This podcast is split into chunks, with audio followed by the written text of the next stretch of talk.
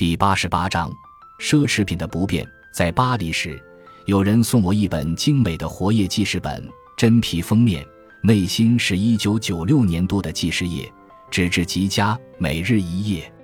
他是为了祝贺我的生日，特地花了一百多法郎买来送我的。我很感谢他的这份礼物，却不知拿它做什么用。每到新年在望，我都会得到类似的年度记事本。当然远不如这本巴黎产的精美，但也一律使我感到华而不实，派不上用场。用来记事吗？我的日子过得很简单，不像商人、政客、明星有那么多的事务和约会，需要精确的安排日程，详尽的记录备忘。用来写日记吗？可是我并非每天都有值得一写的经历的，有时候又会心潮澎湃，一泻千里。怎么能削足适履，按照每日一页的篇幅来分配我的生活和思想呢？所以，结果是若干年下来，积压了好些这类废弃不用的空白记事本，成了一堆彻底无用的垃圾。还有那些漂亮的书签，据说是专供家在读到一半的书里做标签用的。然而，我虽然也有一些这样的书签，却从来想不到用它们。不。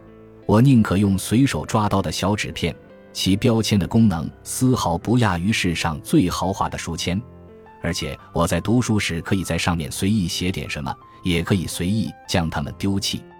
诸如收藏精美的稿件、信笺、笔记本、藏书票之类，就像收藏邮票、古币一样，不失为一种雅好，但是肯定和真正的精神创造活动无关。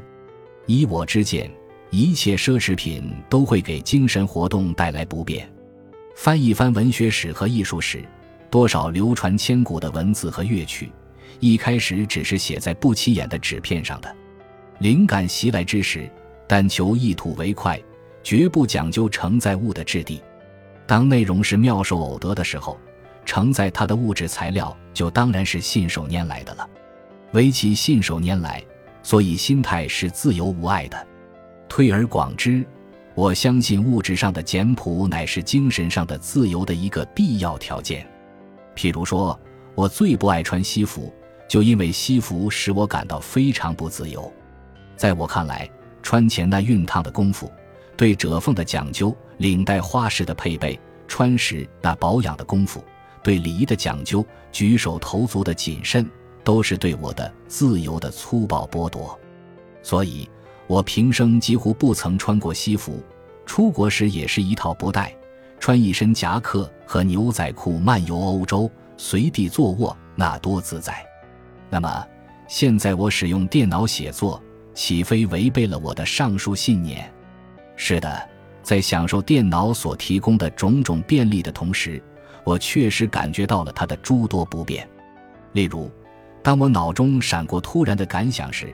倘若要去打开电脑把它们写下来，实在是不胜其烦的事情。正因为如此，在我的案头、床头依然放着许多小纸片，它们在我的精神生活中继续发挥着电脑永远无法代替的作用。感谢您的收听，本集已经播讲完毕。喜欢请订阅专辑，关注主播主页，更多精彩内容等着你。